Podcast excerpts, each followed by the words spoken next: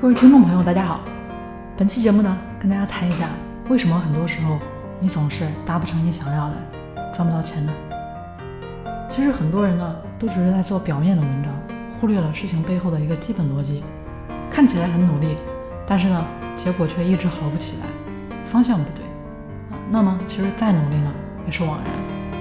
那这里其实有三个点，大家需要把握住啊。如果说想要有所改变的话，第一点呢，就是做别人做不了的。昨天呢，来了一个客户啊，这位美女呢是做化妆品的，当然之前呢是传统代理出身，一开始呢也是看不上微商，但是她自己身边呢有人做微商暴富了，这对她来说呢触动还是挺大的，于是呢就开始了她自己的微商之旅。早期呢是做别人的产品，主要目的呢就是学习，现在呢觉得自己也学的差不多了，就想着也做一个微商项目。这美女说，她自己呢也不懂，所以呢就花了一个月的时间听了一圈的课程，都是微商圈里的。当然这也是应该的啊，告诉她说，搞懂一件事情最简单，你这呢也是最有效的捷径。那听了那么多人的课程，为什么又来找我呢？她说主要的课程呢上了三个，其中有两个课程的邻桌呢都推荐我们。再一方面，他自己呢也想找一个机构能够从头开始来辅导他们，但是其他的机构提供不了类似的服务。他说呢，跟我和我们的团队接触下来，感觉大家都是实在人，都是做事情的人。我说，大家都是行走江湖的人，都是阅人无数的，那彼此呢是不是自己需要的人，一下子就能感觉出来。他最近两周呢还在找代工的工厂，也就是说，他要做什么产品都还没有定下来呢。但是已经把咨询服务的合同跟我们签了，这样的信任啊，也并非是简单的套路或者说忽悠就能实现的。那我们的团队呢，从一开始到今天，一直都保持这样的本色。后期加盟我们团队的小伙伴呢，基本上也都是这样的调性。正所谓不是一家人，不进一家门嘛。那这里有第二个点啊，大家需要把握的就是提前布局。那中国这么大，微商的圈子呢这么小。任何一个人状况，其实随便一打听就出来了。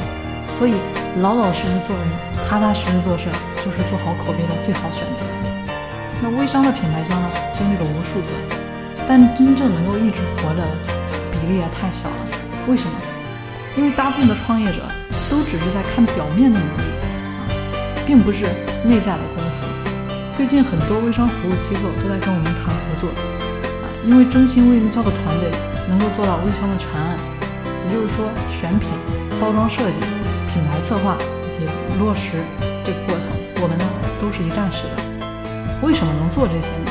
几年前我就说，传统企业进入微商才是微商最大的机会。但传统企业要进入微商的时候，需要什么样的服务呢？我之前呢就思考清楚了，所以呢做了提前的布局。大多数做微商服务的机构和个人是做不了这么重要的服务的。也是大家不愿意做的，因为这样的服务呢不能赚快钱，利润率也不够高，所以我才有机会偷偷的做好这个业务。今天呢，我有机会把这个业务做成一个有门槛的业务，也正是因为如此。那除了前面跟大家提到的，首先呢做别人做不了的，其次呢还要提前布局，那还有一个点，就是凡事都需要抓重点。目前大家可以看一下。中国做微商服务的机构呢，无非是两类，一类是做培训的，另一类呢是卖工具的。我的微商团队呢，其实本身就是做培训起家的，但是现在呢，培训呢只是占我们一部分。用培训做服务啊，其实是很难长久规模化的。比如说，培训老师的离职、背叛，或者说同行呢把自己的培训免费了，那你该怎么办？再说卖微商工具的。咱们现在呢，进入微商领域的传统行业，其实更多缺的不是工具，而是代理人数、业绩。如果说连一个代理都没有，啊，又谈何用工具呢？对不对？所以卖工具的企业呢，往往是把微商培训叠加在一起，这样呢，卖工具的时候就会容易很多。但是传统企业啊，不是听一听培训就能做好微商的，更不是说有一个微商工具呢就能做好微商的。那怎么把深度服务做成规模化，才是微商服务企业啊需要关注的点。这两类的服务呢，都是浮于表面的。